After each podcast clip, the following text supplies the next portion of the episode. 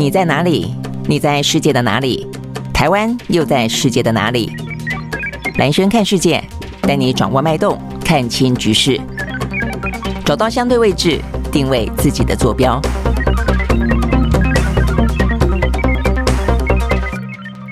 早安，回到今天礼拜三的蓝轩看世界啊。OK，好，今天的话呢，全球的疫情呢，依旧的啊，这个日本跟韩国是最严峻的，呃，分别是十八万跟十五万啊。那另外的话呢，全球的经济呢，目前看起来的话呢，依旧啊是有非常大的乌云罩顶啊。不管是因为呢通膨升息的关系，不管是因为地缘政治啊这个俄乌战争的关系，或者是呢高温干旱的关系呢，还有一些产业链的关系啊，都造成了整个的呃欧美股市也好，包括了半导体也好，全球的经济啊。啊，这个很多的制造业跟服务业的 PMI 指数也好，都在今天的数字当中呢呈现出来啊，蛮不乐观的局面啊，所以这会是今天呢，呃，这个蓝轩看世界当中呢比较呃重点的地方啊，但是呢，也有一些呢比较有意思的话题啊，比方说川普啊，这个川普的话呢，他到底带走了多少的机密文件？呃，现在机密文件这件事情啊，这个在全球呢似乎呢都有很多的话题。呃，这个川普带走了机密文件，苹果的公工程师啊，这个离开苹果跳槽到中国的小鹏汽车之前，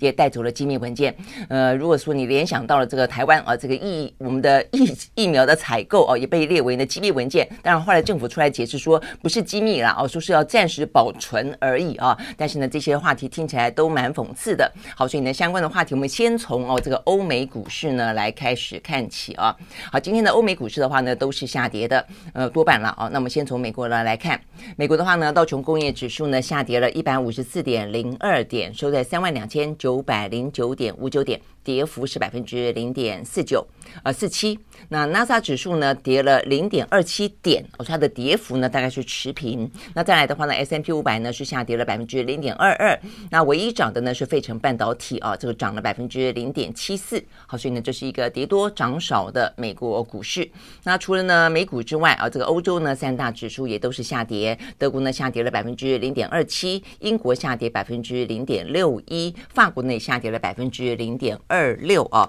那这个欧美股市呢都下跌，我看呢跟今天啊，我们看到等等于是昨天、今天啊这个相关公布的欧美的制造业跟服务业的 PMI 指数哦是有关系的。我们首先看到呢，这个在美国，这个美国的话呢，他们的 PMI 指数，尤其是服务业啊，这个数字呢还蛮惊人的啊。它呢，呃，等于是连续两个月啊都是呃萎缩的，那创下二零二零年五月以来的新低点，只有四十四点一。我们知道呢，不管是服务业或是制造业啊，这个 PMI 就看它是呃，一方面是看数字了，二方面的话就看它是在五十以上的五十以下啊。这五十以上的话呢，就算它呃萎缩萎缩哦，就负成长。但至少是在荣枯值以上啊，所以状况还算好。但是呢，如果说是在五十以下呢，又持续的萎缩的话，状况就还蛮不妙的啊。所以目前的话呢，美国的服务业就是这个样子啊。这个数字的话呢是四十四点一，而且呢连续是两个礼拜呢都是萎缩的。好，那除了呢这个服务业之外的话呢，美国的制造业啊，呃，就是稍微好一点，它是五十一点三啊，但是也比原本预估的五十二来的差一点。那综合的 PMI 指数的话呢，原本预估是四十九，结果呢只有四十五，哦，所以是在呢五十的荣枯值以下。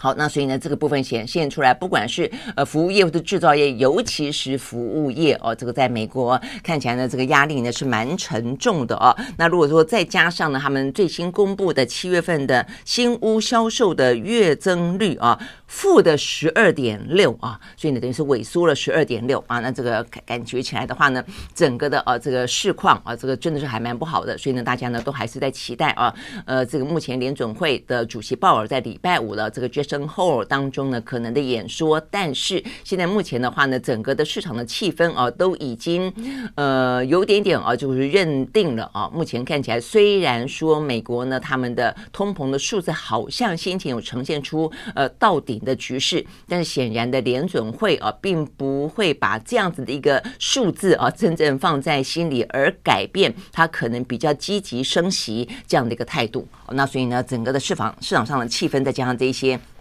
经济数字啊，所以呢，这个压力呢是相当大的。那除了呢这个美国的数字之外的话呢，整个欧洲也是一样啊。所以我们看到呢这些相关的数字，比方说呃欧元区呃，欧元区的话呢，呃我们看到是八月份啊这个综合的 PMI 指数降到了四十九点二。哦，那也是呢，在荣枯值的五十以下。那它虽然呢比那个他们原本的预估四十九来的好一点点啊，但是也是连续两个月萎缩。那凸显出来的是能源跟粮食啊，这个受到呢高温啦、干旱啦，呃，包括俄乌战争啊等等的打击。那除了欧洲之外的话呢，像是英国啊，英国的话呢也是啊，它的 PMI 指数，呃，这个是综合 PMI 指数是在五十以上，但是它的制造业的活动呢意外写下历来的。最大降幅。那这边讲到说，德国的景气呢特别的疲软，呃，萎缩程度的话呢是二零二零年六月以来最深。法国的综合 PMI 指数呢也跌破了五十，是一年半以来的首度陷入萎缩。好，所以你看呢，这个欧洲相关国家也是哦，尤其几个大国，德国、法国、英国都是一样啊。那除了这些呢，相关的综合 PMI 指数，或者是说呢制造业或是服务业的 PMI 指数之外，另外的话呢，有两个国家的通膨数字。啊，目前看起来被预估起来也都是很吓人啊。首先的话呢是。今天我看到这个最新是德国的央行总裁哦，他预估呢德国的呃通膨率啊会在今年的秋天，也就是差不多未来一两个月了，会飙到呢百分之十哦，所以等等于是物价上涨哦，通膨会百分之十。那英国更可怕，英国的话呢是在昨天花旗啊这个银行他们做了一些分析，他们的推估之后呢认为呢在明年，因为目前看起来的话呢，英国已经在欧洲里面的话呢通膨率最高的一个国家哦，这个在上个月的时候就已经。呃，在美国之前哦，就已经飙高到了百分之九点一了哦。那现在呢，花旗的分析认为的话呢，它在明年的时候会飙高到百分之十八。OK，好，所以呢，这个。通膨率呢看起来是相当程度的高啊，所以呢又是通膨呃高呢，当然通膨高连带的可能就会呢呃引发就是升息。虽然呢欧洲国家的升息呃没有呢美国来的那么的激进，但是先前因为呢呃这个欧洲哦、呃、他们这个经济就已经很就有有点衰退啊，这个没有美国先前的表现好的关系啊，所以呢它只要稍稍再升息的话呢，其实压力就非常大哦。好，所以呢目前看起来的话呢，欧美的景气萎缩的状况呢哦更可能因此。此呢，呃，造成衰退的疑虑呢，都越来越高。那不只是呢，美欧啊这些地方，包括亚洲也是哦。所以我们看看。在亚太地区啊，这个日本，日本的话呢，八月份啊，他们所公布的制造业的 PMI 指数啊，大概是五十一，但是也比先前来的下降。那服务业的话呢，就降到了荣枯值以下的四十九点二啊，是两个月以来的首次的萎缩哦。所以等于是不管是五十以上或者五十以下，它的服务业跟制造业都是双双哦，双双下降的。那另外的话呢，呃，澳洲哦，澳洲的话呢，服务业的指数呢，PMI 指数也是七个月来第一次呢萎缩。哦，所以不管是你本来好的，或者说本来就不好的，最近的看起来的状况呢，都显现出来，都开始哦，这个承受不住压力，都开始呢往下走了啊。好，所以呢这部分的话呢，呃，看起来就是包括欧美，包括亚洲哦，都是一些尤其经济大国都呈现了相当大的压力。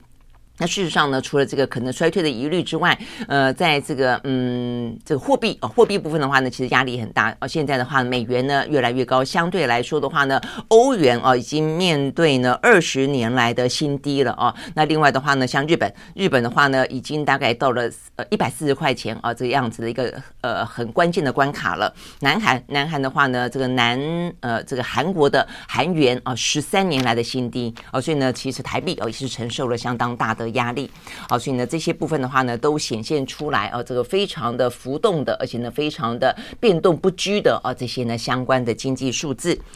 好，那所以呢，这个欧美的。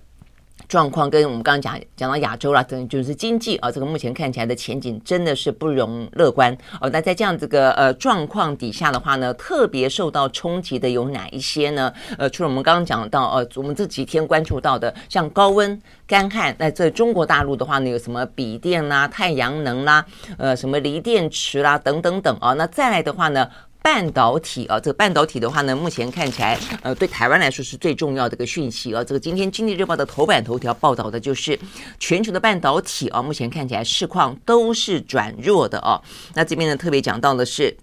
呃，这个世界半导体的贸易统计协会啊，这是一个呃跟半导体有关的一个组织啊，他们在昨天呢公布一个最新的数字啊，他们下修了今年的呃半导体的销售的年增幅，那预估呢由原本的百分之十六点三降到十三点九，那呃预估明年更惨，明年的话呢只剩下百分之四点六哦，所以呢过去等于是年年啊都是增长的。那但是都往上扬的哦，而且都增增长蛮多的啊，就是一片荣景啦。啊，但是的话呢，现在看起来不但是增长的幅度越来越少，那明年的年增率只剩下个位数，只有百分之四点六了哦，是二零一九年来呢最差的状况。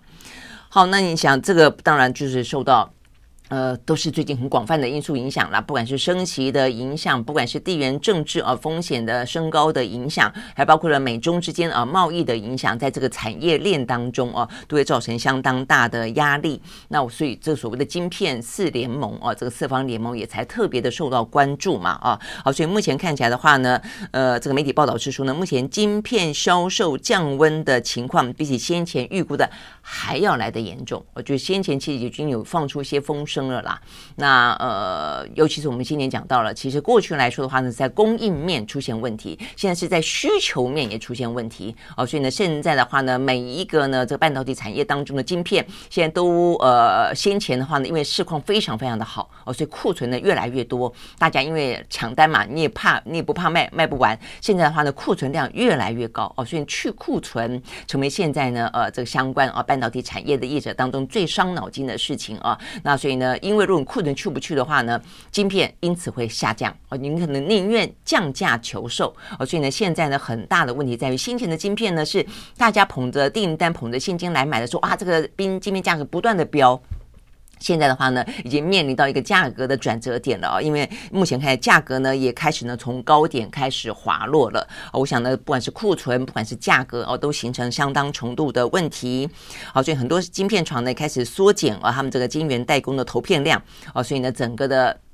状况看起来就是前景真的还蛮不妙的哦。好，所以呢，在这个报道当中的话，特别提到全球比较顶尖的这些半导体的产业呢，都同步的会承受压力，几乎没有例外。所以包括了像美国的 Intel、南韩的三星、台湾的台积电跟联发科等等啊，这些国际的一线大厂都承受了相当大的压力。好，那在这个产业链的状况底下的话呢，包括像什么 PC 啦、手机啦这些终端应用的市场，还包括了先前的。本来还看好的伺服器，说现在的话呢，可能也出现了一些呃这个压力跟杂音了。那还包括了像是呢驱动 IC 啦、呃电源管理的 IC 啦、微控制器啦等等啊，这些呢关键的元件也都是呢呃承受了庞大的库存的调整的压力。好，所以呢这个不目前呢看起来半导体的。状况啊，也就是不容乐观了哦。先前本来在疫情期间的话呢，虽然有锻炼危机哦，但是的话呢，整个的因此需求啊，这个我们刚刚讲到了，事实上是非常的热的哦。大家一路看好到什么明年后年啊，好几年。呃，虽然现在整个整体来看，长期还是看好的啦，因为太多太多的这些呃领域跟发展都需要用到晶片啊。但是现在目前此刻的状况，因为经济的衰退所导致的需求降低这件事情。呃，等于是跟原本的呃供应啊有点夹杀哦，所以造成的这个半导体啊，这个目前的压力很大啊，所以呢，这个部分的话，我们看到有一个非常指标的，像是中国的华为。那华为的话，当然还呃带着另外一个是在中美贸易底下的一个呃牺牲打啦哦，他等于是相当程度的被美国当做一个制裁的对象啊。所以呢，在昨天啊，这个呃昨天的华为的创始者呢任正非啊，他特别的针对内部啊提出了写了一封信。呃，一篇文章啊，一篇文章。那这个文章里面特别的要提醒啊，他们呢内部的员工，而且说希望呢把这个呃文章呢尽量的转传。那因为他的文章里面啊，他的说法非常的呃神奇，他说就充满了对于这个景气寒冬啊，所以他希望把这个寒气。给传出去啊，所以意思就是说呢，你们不要太以为乐观啊。目前的状况的话呢，至少就华为本身来说，有大气氛当中的糟，有华为自己本身面对的一些困难啊。所以呢，目前看起来，呃，任正非的话里面最经典的是，未来三年最主要的事情就是要活下去啊。这个话听起来呢是非常的呃。惨淡的哦，这话语非常讲得非常的重。呃，他说呢，目前呢，全球经济呢面临的衰退，消费能力的话呢也在下降。那当然，对于华为自己本身来说呢，也面对过去的呃这个这段时间以来巨大的呃这个美方给的压力，呃，也因此的话呢，他认为从过去追求规模这样的一个想法的话呢，必须调整思维，到追求利润和追求现金流，务必要做到的是。保证要度过未来三年的危机啊，他说呢，所以我们对于未来有过度乐观的情绪的话呢，目前都要降下来啊。他就说呢，二零二三年啊到二零二五年要把活下来啊当做最主要的纲领，呃，但是当然他强调要有品质的活下来哦，每个业务都要认真的去执行。那希望呢，一些边缘的业务呢要进行全线的收缩跟关闭，就是只留下了核心的业务哦。那还要把这个寒气。给传递给每一个人，让大家知道说呢，目前必须要呢勒紧裤裤带过寒冬啊。好，所以呢，这样子的一个。呃，状况呢是来自于华为，呃，所以你会知道呢，呃，包括华为，那包括呢中国大陆也其实也是啊，中国大陆目前问面临的问题，可是华为只是呃中间啊，这个中美大战当中，可能在高科技部分的话呢最受关注的。目前中国大陆的呃很多目前的问题，还包括了先前是不是那房贷啊这个烂尾楼的问题，还包括了一些呢呃这个嗯骗局啊这样子的地方上面的一些呃超贷啊，那这样违法吸金的问题都是啊，所以呢昨天。啊，这个中国大陆的央行，他们还宣布了这个降低利率，就希望呢能够尤其把这个房贷，啊，这个烂尾楼的部分，那很多呢买了房呢拿不到房，贷款还要去缴哦，所以呢这些部分的话呢，在昨天，呃，中国大陆就把这个相关的抵押贷款的利率，还有呢一年期的、五年期的，呃，这个贷款的优惠利率，通通都往下调，呃，希望想办法哦，可以降低这些贷款人的成本的压力啊。那除了这个之外的话呢，在昨天。呃，这个看到是他们国务院还特别宣布呢，呃，先前李克强从北戴河的会议出来之后，出关之后的第一件事情，不是就到深圳去开会吗？召集了六大省嘛，啊，那这个要求他们要拼经济嘛，啊，那等于是这把把经济给稳下来了啊。那今天的话呢，这个最新的是还扩大到呢，呃，各个省份有十九个省级的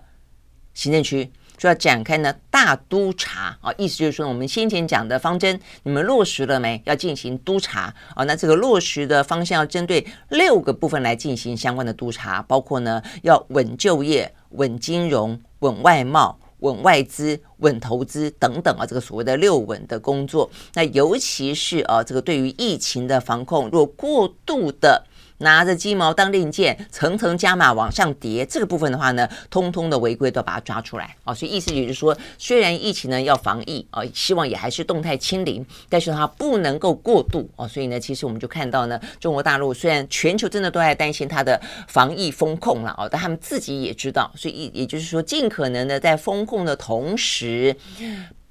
不要哦，这个影响到经济太多。坦白讲，还是会影响哦，但至少不要影响到太多。好，所以等等呢，这一部分都反映出来啊。我们讲一路讲下来了，从欧美的呃这个经济衰退，然后的话到一些制造业跟服务业的 PMI 指数，到这个日本也是啊，然后呢再到这些半导体的产业，那再到呢中国内部目前啊这个高温干旱，呃等等，还包括先前的房贷哦所引发的这些经济衰退的疑虑啊，像第二季的时候这个经济成长率只有百分之零点四嘛啊，所以其实全球都一样啊，目前各自不同的原因。因啊，但是的话呢，造成了目前呢，呃，这个景气的寒冬啊，这个虽然在非常热的天气底下的话呢，但经济真的是啊，呃，前景看起来目前呢是堪虑啊，所以即便有呃一些好转的，嗯。现象基本上都有点像昙花一现了啊，所以呢，这个部分啊看起来呢是在今天我们看到那么多的数据凸显出来的呢，至少大概来说就都是呃这样的一个局面。好，所以呢几个呃这个个别的类股啊也看得出来，比方说呃这个。它呃，这先前的话呢，美国的呃这个零售业，零售业的话呢，就是好好坏坏好，像是先前的 Walmart 呃这个还不错，但是 Target 非常非常糟。那昨天的话呢，Macy's 还好，这个 Macy 的话呢，公布说它的第二季的获利跟营收呢是超乎预期，不过它也调降了全全年的财测。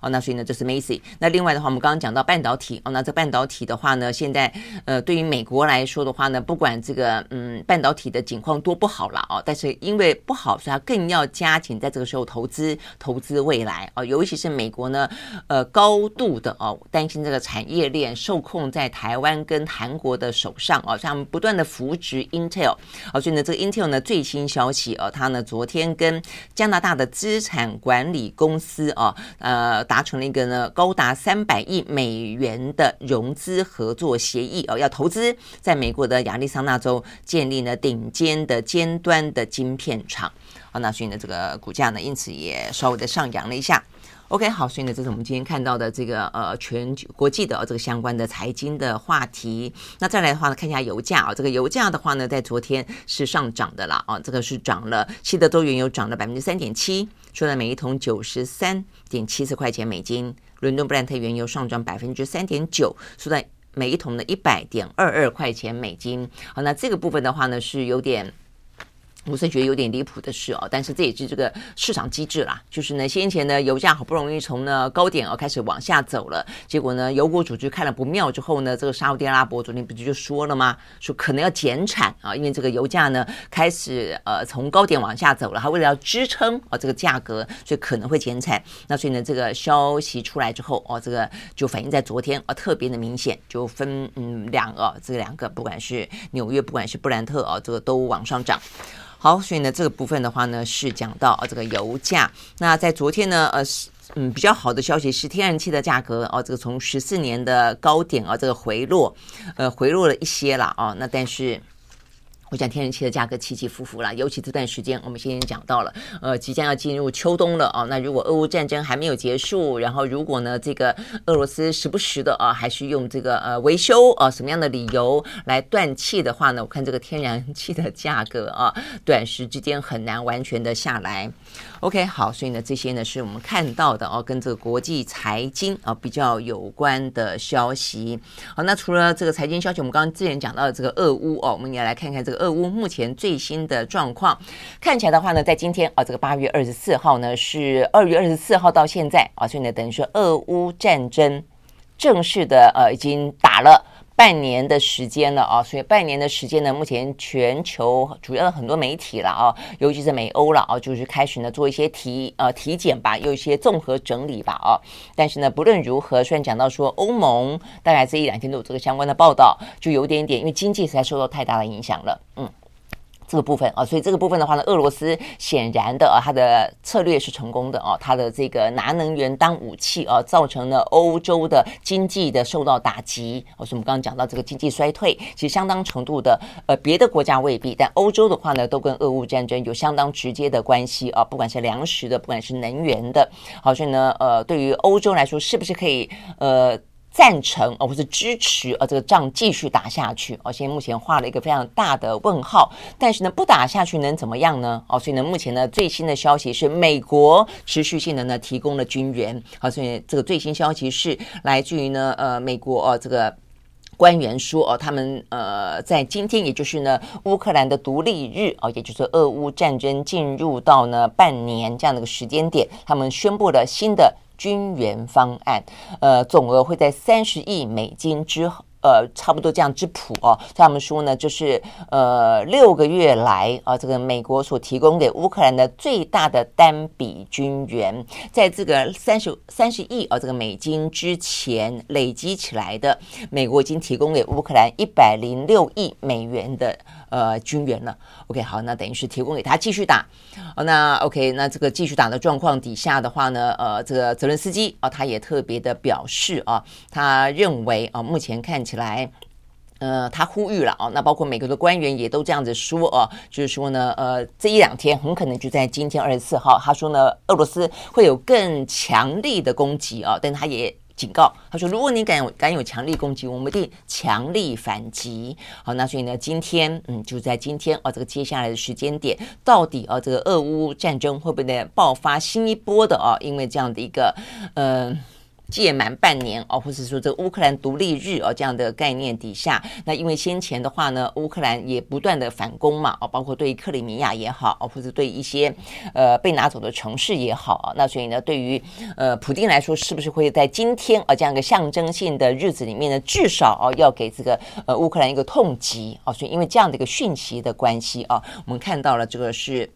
美国的驻乌克兰大使馆呼吁侨民。迅速撤离啊！那通常我们在看一个可能战争或者一个呃比较动荡的局面里面啊，是不是真的到那么的危急哦？有些时候是一个文宣战哦，是一个比较混乱的一个情况哦，可能是呃文攻武吓啊吓啊，这个恐恐吓的成分多一点。但到实质的危机的话呢，就是看是不是有撤侨哦。所以呢，当美国驻乌克兰大使再次呼吁撤侨的时候，很可能确实啊，他们呃掌握到的情报，在未来这几天。里面，俄罗斯很可能会发动更多的重大攻击。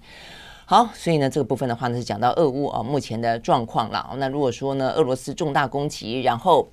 乌克兰又强力反击的话啊，呃，这个实在是有点伤脑筋。所以，我们今天看到了这个，嗯，路透社啊，就针对呢半年来，呃，这个俄乌战争打到现在，做了某个程度的整理啊。那这个整理就到底。呃，俄乌双方以及全世界损失了什么，在里面付出了多大的代价啊？好，所以我们来很快的看一下它的综合整理啊。首先是人员的死伤，但我想这个部分是最最呃最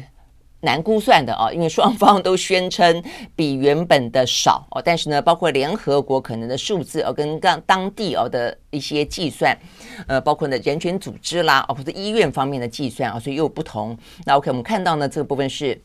联合国的说法里面说，呃，根据的公开的记录啦，哦，说开战以来有五千五百八十七名的平民死亡，有七千八百九十名的平民受伤。那当然，他们也说这个实际人数要高出很多，我觉得应该是高出很多了哦。那所以呢，就各自指称好了哈。那这个乌克兰方面说，他们已经有接近九千名的乌克兰军事人员。呃，在战争当中死亡。哦，所以刚才这个联合国统计的是平民，那这个乌克兰自己统计的是九千，呃，这个是军人。哦，那所以呢，这个是讲到呢，乌克兰高层在昨天第一次啊，这个提供所谓的他们折损的人数，那俄罗斯方面从来没有公布过他们自己的呃军队的死伤人数，但是美国的情报单位有一个估计啊，他们说到目前为止的话呢，俄军可能阵亡了一万五千多人。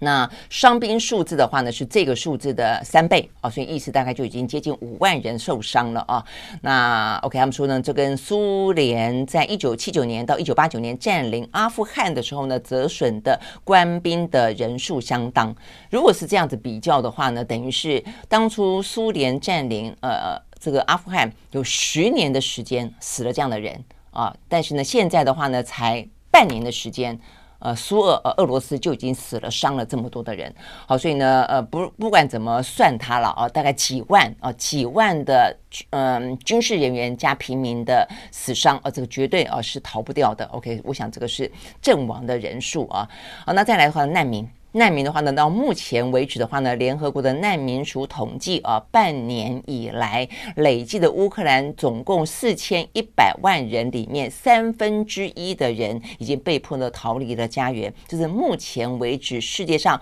规模最大的一次人口流离失所的危机啊。那先前的话呢，是让叙利亚啊，那个时候的内战其实相当程度的不断有叙利亚难民出来，都没有这一次呢俄乌战争当中所导致的乌克兰。人民的流离失所来的多，好，那所以呢，这是在难民当中的状况啊，所以你这也对欧洲很多国家，即便讲敞开双臂了啊，这个基于人道的关心去接纳啊，但是的话呢，在这个经济的压力底下，坦白说，这个压力也是越来的越大。好，那再来就要讲到，因此啊，这造成经济上的损失跟压力了啊。呃，目前看起来的话呢，在这个路透社的呃这个统计当中，这个俄乌当中的经济损失跟压力啊，这个双方呢其实相当程度的不成比例啊。呃，乌克兰状况来得比俄罗斯惨很多。好，那这个俄罗斯呃乌克兰的话呢，目前说呃除了去去现象当中描述啦，什么城市啦，呃形同废墟啦啊，很多的。生活呢都呃失去了这些依靠等等啊，这个先去不去讲它啊。他讲到说呢，有百分之二十二的国土已经失去了控制哦，等于是呃乌克兰这边等于是被占领的啊，被俄罗斯占领的已经失去了百分之二十二。那这个呃乌克兰的经济损失啊，说呢目前看起来的话呢，它的 GDP 是呃 IMF 啊是国国际货币基金组织的估计，说它的经济成长率会萎缩百分之四十五。几乎是腰斩，几乎是几乎是腰斩。我觉得这个实在是很很糟糕。就是你一般一方面是在战火底下，二方面在战火底下，连要生活啊，它这个经济民生的状况都是啊，这个产生相当大的影响跟冲击啊。那更不用说他接下来的话呢，战后的重建成本啊，这是乌克兰的总理在七月份曾经表示，他认为呢，这个战后重建大概需要呢新台币二十二点五兆。啊，所以嗯，这个谁要给他？所以呢，这泽连斯基先前有呼吁了啊，这国际之间能够呢，呃，慷慨解囊了啊。但是问题现，现在战争还继续在打，什么时候才能够真正到重建呢？不知道。OK，好，所以呢，这个部分是乌克兰。那俄罗斯的话呢，我们就说很讽刺的是哦，其实在一开始的话呢，包括因为战，我我觉得很简单这样讲啊，这因为战场是在乌克兰，好，所以乌克兰造成的经济损失当然比较大。那但是呢，对俄罗斯来说的话，最主要的伤害是经济制裁。那这个一开始的话呢，欧美国家对它的经济制裁是有一些影响，诶，但是呢，你记不记得一开始的话，他们这个俄罗斯的呃这个他们的货币哇跌得好惨啊，但是后来的话呢，他们其实预先也做了一些准备啊，那包括了其他的国家也有一些呃资助啊，那包括甚至连中国大陆哦，对他们来说的话呢，虽然还尽可能在战争当中啊，呃不不选边，但是呢，在一些呃这个。相关的什么油啦哦等等，还让这个俄罗斯啊，这个他们也捡了很多便宜的油。俄罗斯的话呢，因此它的油的收入还比过去来得更高哦。那所以因为这样的种种关系啊，就我们目前看得到的，在这份统计里面讲到说，呃，俄罗斯呃方面的话呢，经济成长率会萎缩百分之四到百分之六，那乌克兰是百分之四十五。哦，你看这个差距有多大啊？那呃，但是他们就说，事实上在四月份的时候预估是来得糟一点啊，四月份大概预估会萎缩百分之八到百分之十啊，但现在啊，他们的预估是来得更好一些了。好，那呃，但是当然还是会有一些压压力了哦。那这个他们在七月份还曾经出现过一次呢，外币公债违约啊，所以呢，他们还是有一些。压力存在啊，但不论如何，这个压力呢，对俄罗斯啊，对一个集权国专制国家来说，他硬要撑。都还是撑得下去的啦哦，那尤其是呢，对他来说有一个非常强大的目标，就是不能输嘛。哦既然发动这个这场战争，就不能够说满脸豆花的就就这样承认了哦。所以呢，就是要再撑哦，到底要撑多久是真的不知道哦。那再来的话呢，就是对于这个物价的影响啊，这个部分讲到说呃，不管是肥料啦、小麦啦、金属啦、能源啦，价格都大涨。就国际之间啊，这个都都大涨。那粮食危机啊，通货膨胀等等，这是俄乌双方之外，连带影响到了全球付出的代价啊。那这边讲到说呢，呃，这个俄罗斯啊是全球第二大的石油输出输出国啊，那也是天然气、小麦、氮肥跟巴金的最大出口国啊，所以呢，它的很多的价格啊，包括我们现在讲的油价飙高，都是因为这样的原因。好，种种，那现在他还把这个北溪一号掐在手上哦，所以这个部分的话呢，也还是未来的一些压力。好，那也因此全球带动的呢，这个路透社最后的整理就是全球的经济成长率啊，也因为俄乌，那当然可能不只是单单俄乌了，但俄乌呢贡献相当多啊，也因此呢，全球的经济成长率从去年预估的百分之六点一腰斩到了百分之三点二。好，那所以呢，现在目前看起来可能还会一路下滑。哦，那这个今年的经济成长率在国际货币货币基金组织当中的预估只有百分之二点六，那明年的话呢，可能只有百分之二。OK，好，所以呢，这些事情是目前看起来好像大家已经渐渐疲乏了，但是呢，它对于它它并没有在我们眼前消失啊，只是大家的注意力呢，呃，已经转移了，而且呢，也不晓得该怎么办才好啊。那但是呢，这个对于全球的影响还是在持续的呃这个发生当中。OK，好，所以呢，就是有关于俄乌啊目前最新的状况。好，那这个除了俄乌的状况之外的话呢，我们再来看看呢，就是呢，呃，我们刚刚讲到机密，好，这个机密的话呢，坦白讲还蛮蛮蛮蛮有话题性的哈。这个首先的话呢是呃川普啦哦，那这个川普的话呢是说呃先前的话呢，美国 FBI 不是他进到他的这个海湖庄园嘛去查扣嘛哦，那当中的话呢就说发现他呃拿走了很多的机密。那现在呢大概是美国政府啊这个去清查了以后啊，陆陆续续的，这是《纽约时报》最新的报道，他说呢有三百份。他拿走了非常多的啊，这个呃文件，中有三百份是机密文件。那当中的话呢，至少有十一份是极机密的文件，只能够呢在特殊的政府机构当中来看的，还完全不能够带走的。呃，那所以呢，这个部分显然的啊，这个对于。接下来啊，如果有官司的话呢，还有得打了。但是呢，现在的话呢，川普呢先呃先反咬一口啊，等于是先下手为强。这个 FBI 呢还在啊，这个等于是在清查、调查、检视当中。但是呢，川普就已经呃这个先发动了，他在法院诉诉讼提出个诉讼文件，说呢他是因为政治的因素呢被搜查。呃，所以要要求要求安排呢特别的主事官来检查这些被查扣的档案。他说很多档案的话呢，呃，根本啊没有像这个 F FBI 所说的这么的严重啊，而且他侵入私宅去进行违法查扣这件事情呢是违宪的。啊，所以还要会用动用一切的啊，这个司法的呃这个手段啊，来争取呢取回这些文件啊，所以他声称他遭到了司法跟政治的迫害。OK，好，所以呢这个部分的话呢，显然这个川普啊，这个借由这个海湖庄园这个行动，目前来看的话呢，已经累积起啊，他在这个重新凝聚，应该讲重新凝聚起啊，他这些川粉们啊，这个。支持有点唤醒他们的行动哦，所以呢，目前在呃所有的目前看起来的话呢，针对十一月份的其中选举当中的初选，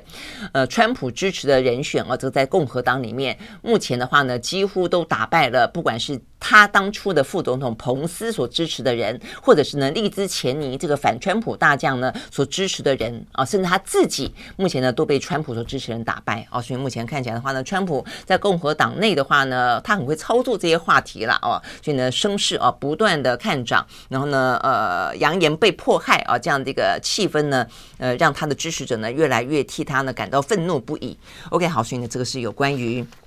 这部分的机密文件啊的话题，再来一个的话呢，是蛮在美中的啊这个呃角力当中的话呢，呃看起来是还蛮呃等于是有点嗯加了一笔罪证确凿的部分啊，给了更多美国啊这个官员也好，民意代表也好，反中啊这样的一个呃理由了啊，那就是呢目前看起来苹果啊这个苹果方面的话呢，呃正式的他这个前员工。华裔的工程师叫做张小浪，他呢被控啊，这个在跳槽中国的小鹏汽车之前，呃，这个窃取了苹果的内部机密文件。他在昨天啊正式向美国的圣荷西联邦法院认罪了，而且他承认他呢确实啊偷了文件。好，那所以呢这个部分的话呢，偷了文件啊，这个部分的话呢，很可能他要面临最高是十年的监禁，二十五万美金的罚款。好，那所以呢，这个叫张小浪的人呢、哦，到底是怎么回事啊？他是呢，在二零一五年的时候呢，担任了呃苹果的呃工程师。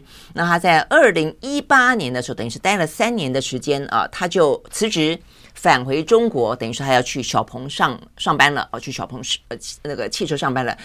他在认罪的过程当中，他承认的是他在呢订好了机票班机之前